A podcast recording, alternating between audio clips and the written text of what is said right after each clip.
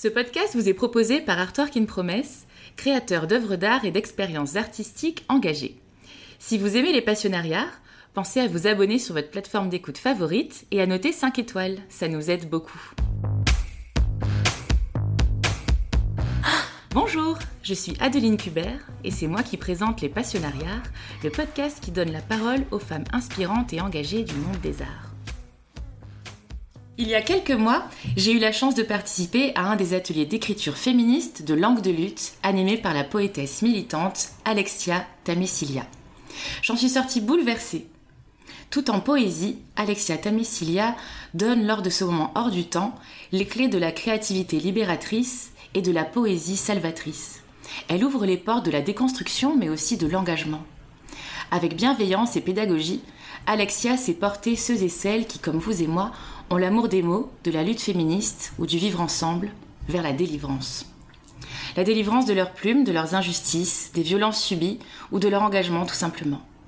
J'ai lu dans une interview d'elle qu'elle avait nommé son alarme du matin langue de lutte et que ça lui permettait de savoir pourquoi elle devait se lever chaque jour. Vous voyez le genre de femme. Si je la reçois aujourd'hui au micro rouge des Passionnariats, c'est pour vous présenter cette poétesse militante exceptionnelle et ses nombreux projets tout aussi fascinants et engagés les uns que les autres. Bonjour Alexia. Bonjour Aline. Ça va? Ouais. ça t'a plu cette introduction? Ouais, ça m'a plu. Euh, je voulais savoir justement comment tu es arrivée à l'écriture? Je suis tombée dedans quand j'étais petite.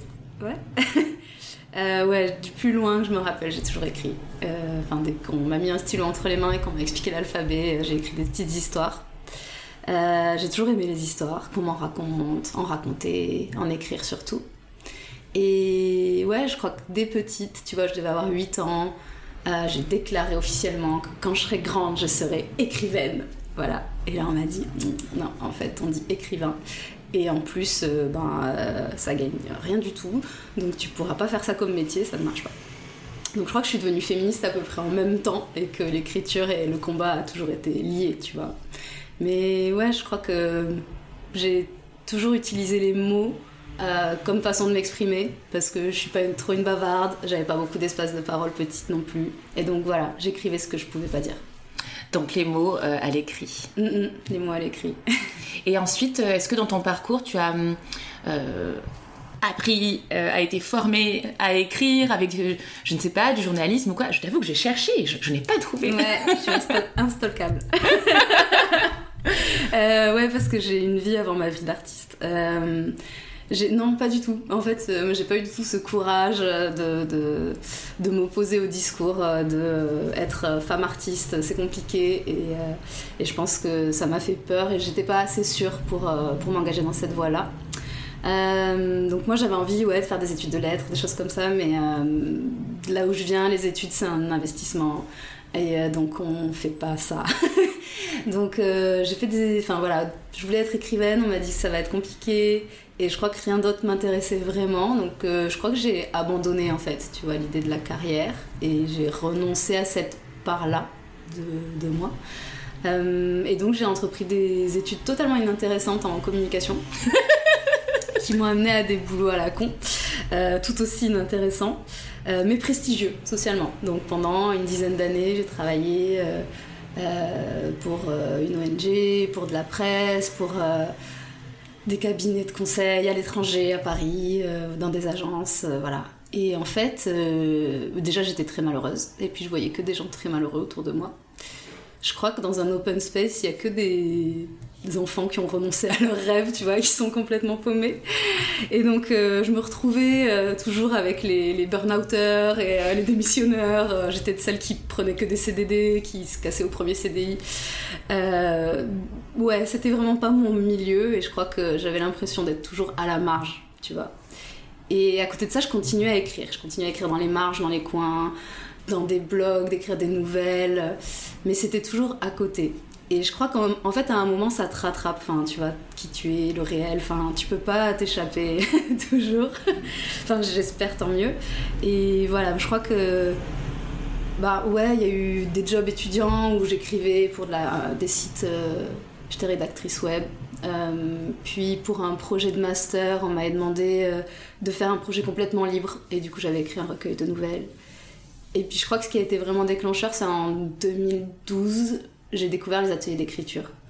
Et là, j'ai vraiment renoué, tu vois, avec ce truc de quand j'étais petite.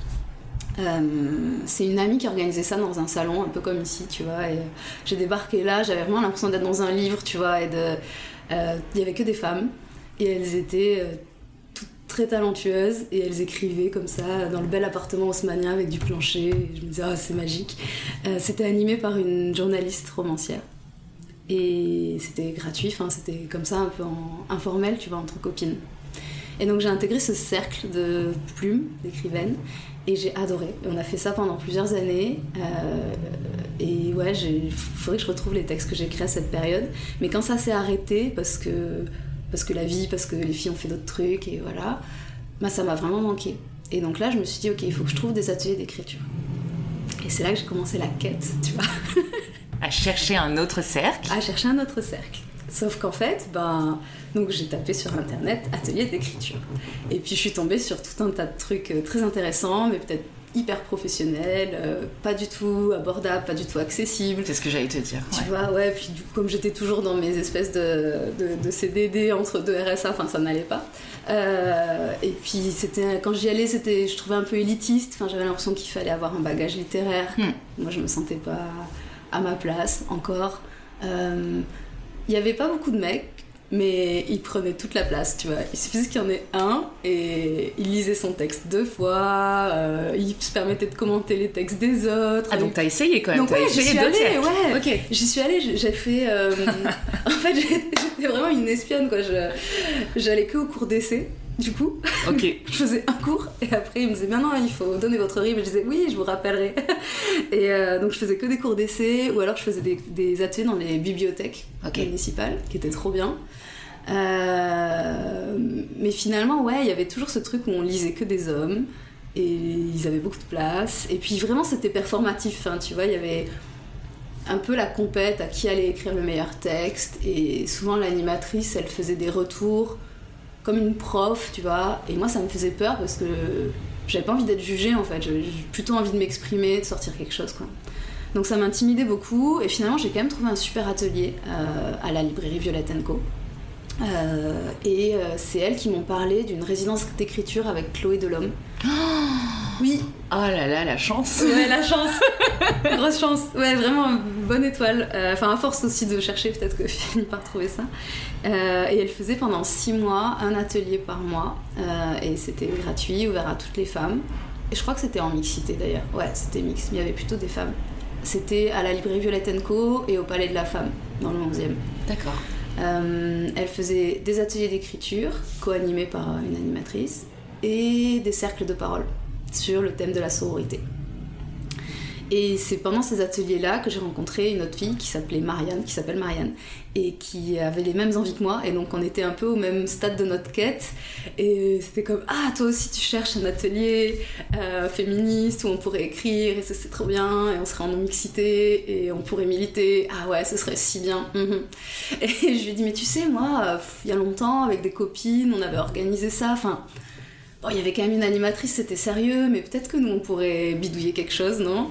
Et moi, je pensais vraiment juste à trouver un salon chez quelqu'un et faire un truc tranquille. Et Marianne, qui avait plus d'ambition, elle m'a dit On va demander à la mutinerie. ah ouais, t'es sûre Et la mutinerie, c'est donc euh, ce bar à, Paris. Euh, et euh, bah, un militant lesbien, trans, queer, et qui à qui on a demandé, voilà, on a ce projet-là, est-ce qu'on pourrait éventuellement faire l'atelier chez vous en journée quand vous êtes fermé? Et elles m'ont dit, euh, ben ouais, passez jeudi prendre les quais. ok. Génial. Génial. Et ça a commencé comme ça. Ouais, ça a commencé comme ça, langue de lutte. C'était quand? Ça, c'était. Donc j'ai rencontré Marianne en mai 2017 et on a fait notre premier atelier en juillet. Alors raconte-nous ces ateliers. Qu'est-ce qui s'y passe et comment euh, ça s'articule? Alors, euh, donc les ateliers langue de lutte, c'est un atelier d'écriture créative et féministe euh, c'est un atelier féministe puisqu'on est donc en non-mixité entre femmes, personnes trans et non-binaires. Et aussi parce que chaque mois, donc c'est à peu près un atelier par mois, on choisit un thème qui est soit un thème militant, donc là on fait demain un thème sur les révolutions féministes, à la fin du mois sur la colère. Hmm. En juillet, le thème c'était On se lève, on se casse.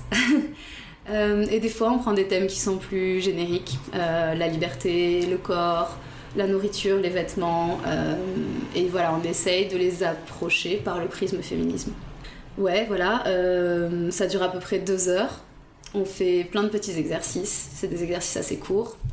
Euh, que toi tu animes Que moi j'anime, ouais. j'anime, euh, donc on a lancé ça à deux. donc en fonction de ses dispos, elle vient animer ou pas. Voilà. donc quand on fait à la mutinerie, on est souvent deux à animer. Et sinon, j'ai développé d'autres ateliers ailleurs qui sont aussi des ateliers de lutte mais que j'anime toute seule.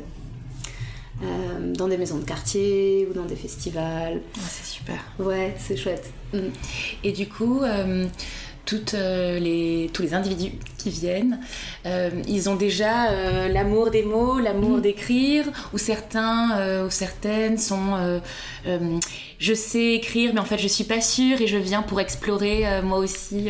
Ouais, il y a beaucoup, il y a les deux. Enfin, il y a ces deux profils-là, tu les as bien cernés.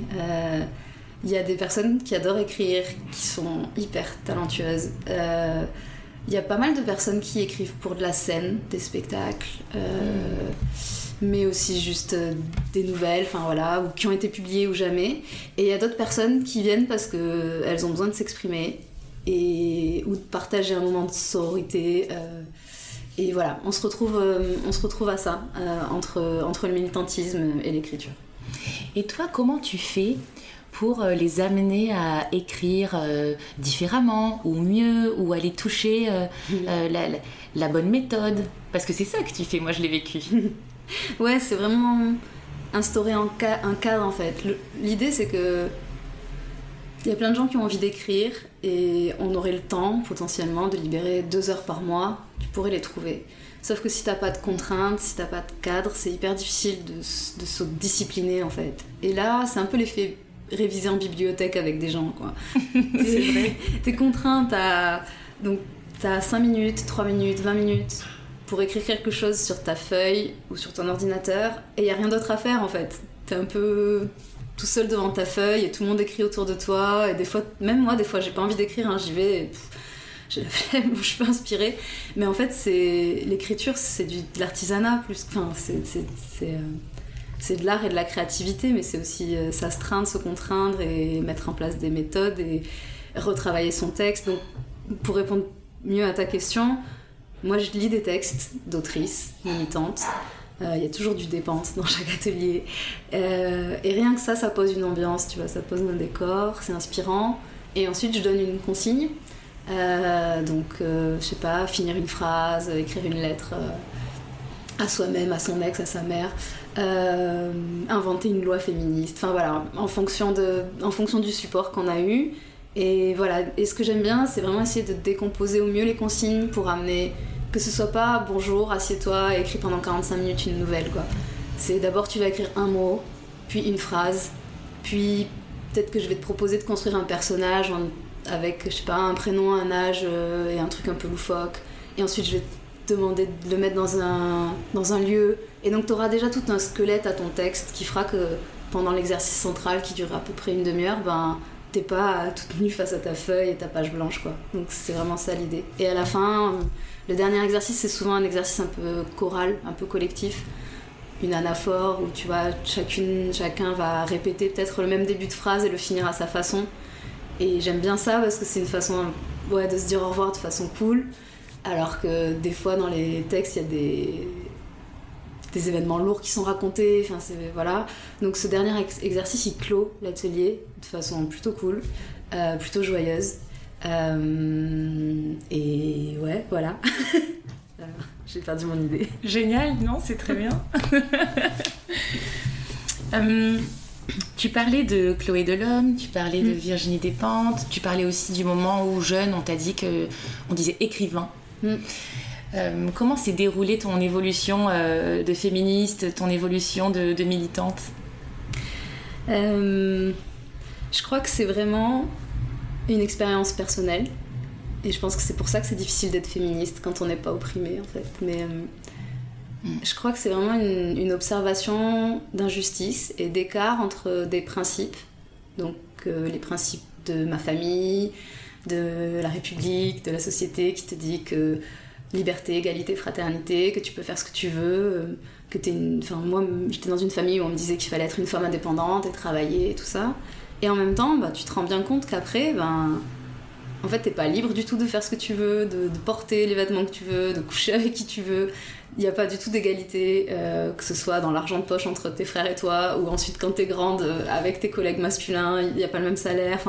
Et cette notion de fraternité, moi j'ai l'impression qu'elle me parle pas. Je suis pas dans l'équipe fraternité, quoi. J'ai jamais vu ça. Et chez les filles, je trouvais pas non plus cette sororité.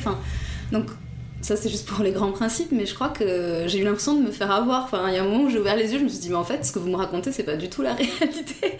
Et euh, voilà, j'avais vraiment ce sentiment d'injustice. Je pense que c'est ça qui m'a qui donné envie de me révolter, d'écrire et de militer et quelles ont été euh, tes inspirations ou, celles qui ont pu euh, soutenir euh, finalement cette, cette, énergie qui commençait à se déployer?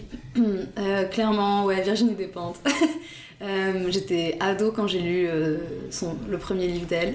C'était Baise-moi. Ah oui, j'allais dire King Kong Theory, mais non, effectivement, c'est pas le premier. Encore avant. Et ouais, je me suis. En fait, ça a été un révélateur. Je me suis dit, ok, on peut écrire comme ça, on peut être une femme, écrire ça. Euh, on peut écrire comme on parle, on peut raconter ces choses-là, on peut être trash, on peut. Enfin. Et ouais, vraiment, je me suis dit, ok, bouge pas, j'arrive, je vais faire, je vais faire tout pareil. Ah, c'est trop beau. ouais, ça a été, oui, ça a été vraiment elle. Euh, et après, ben, toutes les super femmes que j'ai rencontrées et qui m'ont inspirée et qui m'ont bousculée. Mais ouais, je pense qu'au départ, euh, il y a une écrivaine, ouais. Et puis tu parlais d'injustice. Je pense que en t'intéressant euh, aux lettres euh, et à la littérature, tu as dû encore plus la voir, l'injustice. C'est Chloé Delhomme qui écrit euh, en France, aujourd'hui les écrivains, c'est seulement 30% de femmes. Le langage a toujours été une chasse gardée. Qui possède le langage possédera le pouvoir. Ouais. tu vois, c'est un peu cette même incohérence entre les filières littéraires où il y a beaucoup de filles et ensuite, ben, il n'y a plus de femmes écrivaines. Enfin, je crois qu'il y a vraiment cette question de légitimité et c'est ce que. Ouais, cette histoire de prendre de la place. Quand tu lis, enfin, quand tu lis que des auteurs, du coup, tu peux pas te projeter comme autrice. Ou quand tu vois que des présidents de la République hommes, tu te dis pas que tu vas devenir président de la République. Donc, ouais, je crois que je manquais de modèles. Et que, ouais, dans la littérature, euh, je sais pas si j'ai lu beaucoup à l'école de textes féministes. Enfin, tu vois, euh, j'ai pas trop, j'ai pas du tout souvenir de ça je me rappelle d'un prof de français au collège qui m'avait dit, qui m'avait rendu une rédaction en me disant Vous êtes féministe. Et il l'avait dit de façon presque ouais, dure. Et Comme un problème. Ouais, c'est un problème. Et euh, ouais, je crois que c'est lui qui m'a outé le premier. Vous êtes féministe. C'était un sombre texte qui racontait l'histoire de deux vieilles dames euh, sur un banc qui discutaient et qui se rappelaient.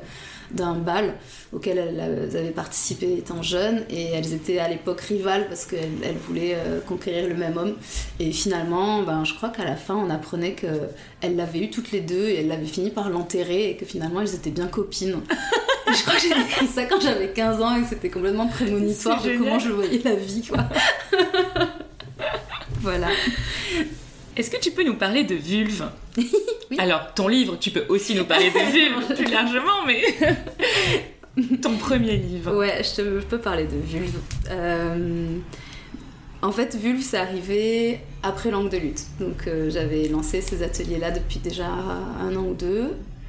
Et j'ai rencontré une femme géniale, euh, Marie Marshall, qui devenait éditrice et qui voulait monter une maison d'édition indépendante pour euh, mettre en avant et porter des voix de femmes.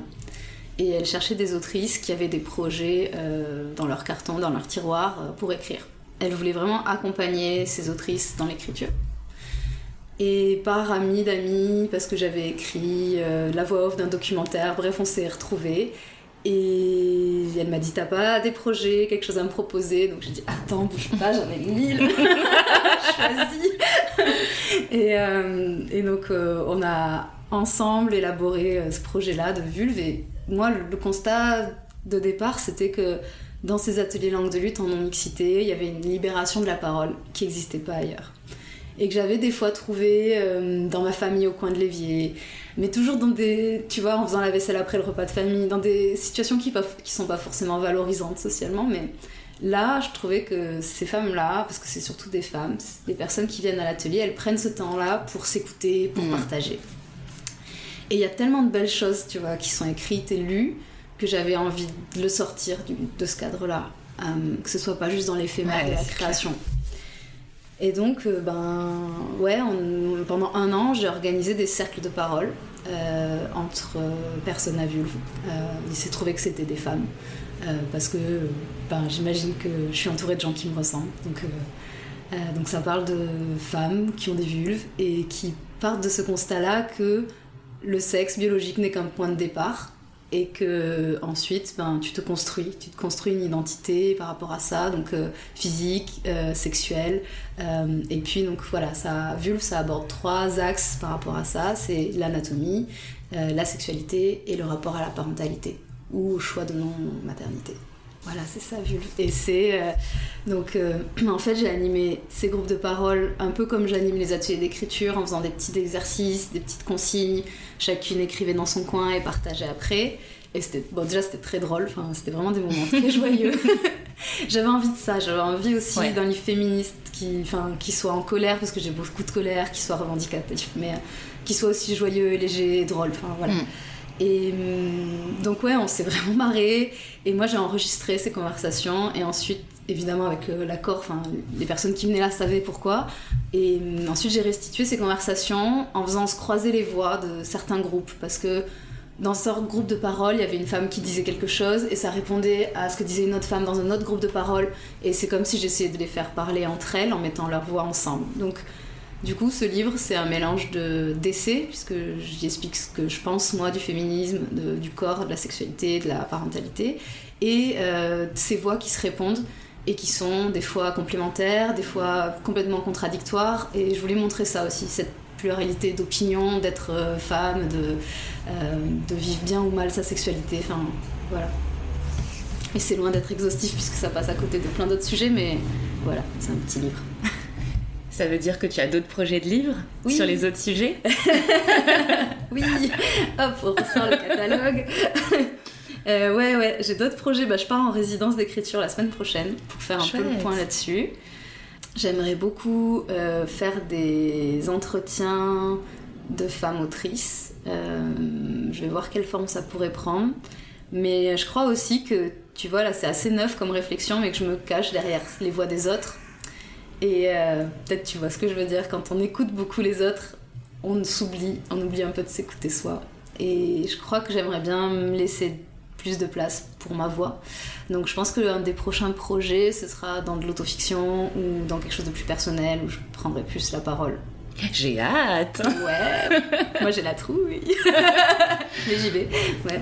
Un jour quelqu'un m'a dit que quand on avait la trouille, c'était bon signe qu'il fallait absolument euh, aller là où on avait la trouille. Ouais, j'ai entendu ça. Qu'il y avait des choses magiques qui s'y passaient. Ça mm. m'a beaucoup marqué. C'est très vrai. Mm. Et euh, dans un entretien, tu dis Aujourd'hui j'arrive à relire des extraits, ce qui n'était pas le cas des premiers mois. Ça veut dire que tu n'osais pas euh, te, te, relire auparavant? Oui, alors euh, j'ai un rapport à mes textes très étrange. Euh, quand je suis en train d'écrire et de créer la première mouture du texte, je, trouve ça toujours chouette. mon premier jet, j'aime toujours beaucoup mon premier jet, c'est pour ça que ça me plaît les ateliers, parce que j'aime bien le partager, voir les réactions. Le sur le vif. Ouais, c'est ça. Et, après, j'adore le retravail du texte aussi, donc je peux passer. Là, tu vois, j'ai écrit un, un tout petit texte sur Instagram, mais qui fait je sais pas, 1500 caractères, tu vois. Et j'ai passé une semaine dessus, et ça me réveille, et ça m'empêche de dormir, et je repense, je, suis sur mon vélo, et je me dis, ah non, ce mot ça va pas, et je m'arrête, et c'est dangereux. Et je suis là, oui, mais c'est super urgent, parce que si je le fais pas, je vais oublier.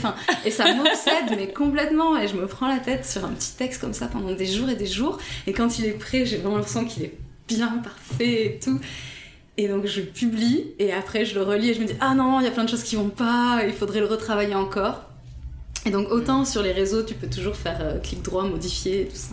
Mais une fois que c'est imprimé, c'est imprimé. Et donc euh, j'avais peur de ça. J'avais peur de relire mon texte et de voir tous les défauts et de me dire que ça manquait de travail. Enfin voilà. Et en fait, bah, il y a une écrivaine euh, qui m'a dit il y a longtemps le mieux est l'ennemi du bien. Donc je crois qu'à un moment, ouais, la difficulté c'est de savoir poser le stylo et accepter l'imperfection et se dire que ton texte, bah oui, il serait mieux si tu travaillais 10 ans de plus dessus, mais pendant ces 10 ans-là, tu ferais pas autre chose, donc tant pis. Oui, et puis il existerait vraiment jamais s'il était jamais terminé. voilà, c'est ça. Mais je comprends absolument ce que tu dis, euh, parce que moi je ne me réécoute jamais. Ah je ne me réécoute jamais les entretiens. C'est euh, Samuel, mon associé, Ah. que je remercie quand il va réécouter cet épisode, euh, qui, qui fait le montage. Et ça vient de très loin, c'est-à-dire que moi, euh, même au bac, je relisais pas mes copies. Parce que j'avais comme toi cette peur de euh, trouver quelque chose qui ne me convienne pas, ou pire, de trouver une énormité, Mm. et du coup de ne plus avoir le temps de faire euh, différemment. Donc je, je ne me relisais pas. C'est donc je me, Ouais, je, je- je me ok. retrouve complètement dans ce que tu dis. Je comprends ta question. J'aimerais qu'on discute de révolution sorore. J'ai trouvé ce mot euh, en me documentant sur euh, vulve et même si j'ai une idée, je ne sais pas vraiment ce que c'est. Euh, et je pense que nos auditrices et nos auditeurs euh, non plus, très certainement. Est-ce que tu peux nous expliquer ce que signifie révolution sorore Mm. Euh, la révolution, c'est de transformer le monde pour le rendre meilleur, c'est de renverser l'ordre établi, de brûler le patriarcat. Yes. Euh, ça, c'est la révolution. Et la sororité, c'est de le faire collectivement entre personnes opprimées par ce système machiste, sexiste, patriarcal, capitaliste, et de hum, mettre en place ensemble des actions pour y arriver. Alors, je parle de sororité, mais on pourrait parler d'adelphité, tu vois, euh, qui est un terme neutre, en fait, qui du coup engloberait euh, d'autres personnes euh, et pas juste des femmes. Mais l'idée, c'est de se dire, euh, plutôt que d'être dans une rivalité et une compétition, ce qui est qu'on nous élève à devenir, tu vois, que ce soit pour plaire ou pour y arriver ou euh, pour nous monter les unes contre les autres, c'est euh, de discuter ensemble, de se retrouver, d'être bienveillante, euh, de se soutenir. Et je pense que c'est vraiment ça, c'est vraiment dans le collectif en fait qu'on arrivera à renverser les choses. Donc c'est ça la révolution sorore, c'est s'accorder entre personnes opprimées pour changer les choses. Merci, c'est très clair. Ok. C'est marrant ce que tu dis. Enfin non, c'est pas du tout marrant, même c'est très grave. Mais en tout cas, ça me- ça m'interpelle. Euh, ce sujet sur euh, les femmes euh, qui se tirent dans les pattes. Mm. Et je suis d'accord pour dire que si, quand ça arrive, c'est parce qu'au final, derrière, il y a de la douleur et il y a de la violence. Moi, je pense souvent à des amis qui me disent Oh là là, au travail, ma chef, mais c'est une harpie, elle me fait voir euh, la vie euh, impossible, elle me déteste, je sens que. Et en fait, moi, je leur réponds Mais c'est parce qu'elle a peur. Mm. Parce que le système fait que quand t'es une femme qui a plus de 50 ans, que t'es dans un haut poste et que tu as une jeunette pétillante, brillante, Mm. qui vient travailler sur tes sujets, en fait, elle est élevée elle aussi à, à en avoir peur. Donc, Mm. en fait, la violence ou les, les- les- la compétition entre femmes vient aussi, et encore une fois, du patriarcat, à mon sens. Complètement. Parce que aussi, il n'y a pas beaucoup de place euh, pour les femmes euh, qui veulent faire carrière. Donc euh, je pense que celle qui arrive à ce poste-là, elle a dû tellement se battre qu'elle tient énormément à sa place et qu'elle elle se sent effectivement menacée par les autres. Alors qu'elle pourrait se dire, bah, on va faire un réseau et donc on sera plus forte ensemble. Mais il y a aussi que hum, j'ai l'impression que quand tu veux réussir dans ce monde d'hommes, ben, t'es obligé d'en adopter les codes. Et comme hum, ben il y a quand même, euh, tu vois, ben, du mépris, euh, du sexisme, ben, les femmes qui du coup euh, veulent réussir selon les critères de- patriarcaux, elles adoptent ces codes-là, elles deviennent elles-mêmes machistes, elles, tu vois, elles ont du sexisme intériorisé, donc elles reproduisent ces codes pour essayer de faire partie du groupe des mecs peut-être aussi. Euh, Et du coup, des forts, et de et ceux coup, qui réussissent. Ouais, et des dominants, ouais, c'est ça. Plutôt qu'être, entre guillemets, dans la résistance oui, de l'autre côté pour. euh, Ok, ok. c'est moins glamour euh, de faire des manifs, c'est super. Et est-ce que dans la révolution sorore, il y a euh, une partie entre guillemets de, de formation pour euh, ceux qui sont un peu déjà euh, trop de l'autre côté et qui mériteraient de revoir un peu les bases? Donc je pense à, à peut-être ces femmes voilà, qui ont 50 ans et qui ont, comme tu dis, adopté les codes des hommes parce qu'elles ont voulu réussir, ou même les hommes. Mm. Du coup, est-ce que eux aussi on les embarque pour les former? Dans cette révolution sorore C'est une vraie question, c'est un vrai débat féministe. Je pense que ça dépend des cheminements de chacun, chacune, où t'en es. Moi, j'ai cru longtemps à l'éducation, tu vois, à, justement, à- je faisais du prosélytisme féministe euh, en entreprise, en famille, avec mes proches. Et en fait, c'est beaucoup d'énergie dépensée Carrément. pour peu de résultats. Euh, et puis surtout, voilà, je te disais au début, quoi, je pense que quand t'as pas subi, vécu, observé de très près l'injustice, c'est compliqué en fait de la comprendre. Et je crois que des personnes privilégiées auront beaucoup de mal à renoncer à leurs privilèges en fait. Donc quand les mecs disent vous pourrez pas faire cette révolution sans nous, on va la faire sur vous en fait, mais pas avec. Je pense- je pense qu'il peut y avoir des sympathisants et des mecs qui essayent, mais en vrai, un jour on m'a demandé c'est quoi un mec féministe? Et juste c'est une oxymore, tu vois. Enfin, je sais qu'on dit un oxymore, mais je trouve que une oxymore ça sonne mieux. Ouais, je trouve que c'est plus joli. Un oxymore, aussi, c'est j'aime bien changer les- Ouais, c'est comme auteur, c'est bizarre, auteur, c'est bizarre. Bref, la langue. Mais ouais, je trouve que c'est compliqué pour, euh, pour un homme d'être féministe, mais euh, pour un homme cis hétéro. euh, mais, mais ça peut, enfin, mais en tout cas, mon- moi, mon combat, il est pas là, il est pas dans la conversion. Il est pas dans la Euh, conversion. Voilà, Ok. il n'est pas dans l'éducation. Je préfère euh, plutôt euh, organiser justement des luttes collectives et des prises de conscience entre personnes opprimées, parce que je pense que c'est ça le moteur de la révolution. On peut pas frapper à la porte des mecs en disant coucou, est-ce qu'on peut avoir une petite place s'il vous plaît? Ça marchera pas. Donc euh, et puis ils nous laisseront pas la place non plus. Enfin, c'est comme Enfin, oui, même moi avec mes privilèges, tu vois, je vais pas laisser mon appartement euh, parce que peut-être il y a une personne moins privilégiée que moi qui pourrait l'avoir. Enfin, donc je crois qu'il va falloir un moment se battre un peu et que je préfère pas faire d'éducation, mais euh, juste euh, qu'on s'organise en fait, passer mon énergie à organiser des choses plutôt que d'essayer de convaincre. Mais à côté de ça, je pense que c'est aussi important de sensibiliser et d'en parler. Là, je vais faire des interventions dans des écoles dans une école d'ingénieurs euh, auprès de mecs euh, surtout pour euh, voilà parler de l'égalité femmes-hommes et tout ça. Donc je vais voir ce que ça donne, je te dirai euh, la semaine Ah ouais, prochaine. je suis très curieuse. Ouais. Donc je pense que c'est quand même important hein, de, de- de- de former, de sensibiliser, mais ouais, à chacune son combat et moi c'est pas ma, c'est plus ma priorité. Ok. Mm. Je comprends, c'est hyper intéressant. Euh, je suis allée voir le, le seul en scène de Laurence Yama vendredi dernier Je l'ai pas vu. et j'ai été euh, assez, euh, assez surprise Mhm. du niveau de, de déconstruction de cet homme cis euh, Ok. hétéro. Et franchement, j'ai envie de le recommander à, à beaucoup d'hommes de mon entourage. Ouais. Parce que pour le coup, j'ai l'impression que lui, et en tout cas son œuvre, son spectacle, participerait carrément à faire évoluer euh, le- beaucoup d'hommes euh, de plusieurs générations Mhm. sur euh, ce qui se passe depuis trop longtemps Ouais. du côté des, des femmes. Donc je te le recommande vraiment vivement. Puis en plus c'est marrant aussi. Ok. Donc ça a ce côté aussi joyeux vu, que... ouais, des, des petites vidéos de lui. Mais c'est bien un mec qui parle au mec. Enfin... Ouais, Mhm. Exactement. Exactement. Il a eu cette phrase qui, qui était pour moi très puissante, du genre Mais en fait, si vous aimez les femmes, puisque vous les aimez, vous, hommes hétéros, vous voulez qu'elles aillent bien, du coup, normalement. Et il déroule voilà, après Ouais. tout un argumentaire sur le fait que les inégalités, les violences, le sexisme, c'est complètement pas cohérent en plus avec Mm. euh, eux, hommes intrinsèques qui aiment les femmes comme ils aiment beaucoup le revendiquer. Mhm. Bon bref, plein d'autres choses, mais je, je- je le recommande vivement. Ça marche. Hmm, je crois qu'on a parlé de beaucoup de choses. Ah oui, j'aimerais bien qu'on parle des petites gouttes. Ah, ok. Le documentaire Les petites gouttes, donc que tu as euh, J'ai coécrit, coécrit. la voix off avec euh, Pauline Antipo, la réalisatrice. Ouais.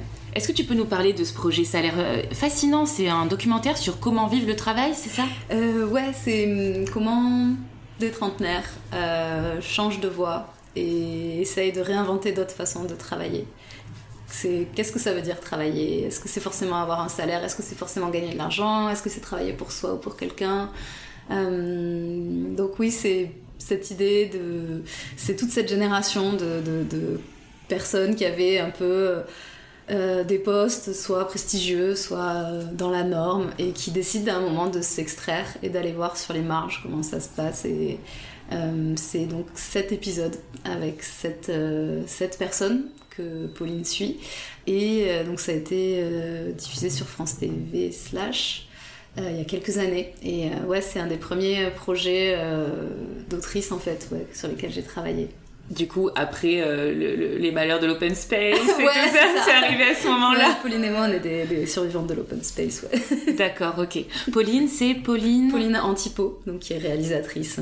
Est-ce qu'on peut toujours visionner euh, les petites gouttes quelque part? euh, Oui, sur le site de France TV slash, je crois qu'on peut toujours regarder les 7 épisodes. Très bien. On partagera aussi le lien sur la page dédiée à ton épisode sur le site web des passionnariats et ainsi que toutes les ressources que tu as pu citer. On va terminer avec les deux questions que je pose à chaque fois euh, dans, le podcast. La première étant, c'est quoi pour toi l'artiste? Euh, bah, Je me suis dit qu'une artiste, c'est une personne qui transforme le monde, tu vois, en l'observant, en l'analysant et en le repartageant, mais à travers le prisme de son expérience, son imagination, sa créativité. Et donc c'est une façon de traduire le réel en fiction. Et si tu devais me présenter une passionnariat de ton entourage, donc une femme euh, du monde des arts et féministe, à qui me présenterais-tu? Juste une ah, euh, ah c'est trop dur de choisir. Euh, je sais pas, j'ai envie de dire mon éditrice, Marie Marchal, ou Pauline Antipo, la réalisatrice, ou Madeleine Roy, qui a écrit aussi à Gorge Bleue un très beau roman qui s'appelle Les Tombes et qui est très déconstruit. Euh, où toutes les langues de lutte en fait. Viens à l'atelier et il y, a trop de personnes talentueuses. Je me rappelle euh, de la slameuse, comment elle s'appelle? Madame Adèle. Madame Adèle. elle est trop forte. Mm, ouais. Elle continue à slammer et on peut la suivre aussi sur les réseaux sociaux. Trop bien. On partagera son lien aussi. Mm. Merci beaucoup Alexia euh, Tamessilia, je suis ravie que tu sois venue parler au micro rouge des passionnariats. Merci à toi. Merci à toutes et tous d'avoir suivi cet épisode des Passionnariats. Bien sûr, si vous avez aimé, euh, prenez toujours quelques secondes pour vous abonner et pour noter 5 étoiles euh, si vous nous écoutez sur Apple Podcast. Euh, c'est facile et ça nous aide énormément à diffuser la parole de ces femmes inspirantes. Vous pouvez aussi nous rejoindre sur Instagram, compte Les Passionnariats et consulter le site web du podcast pour augmenter vos expériences auditives. À bientôt pour un nouvel épisode. you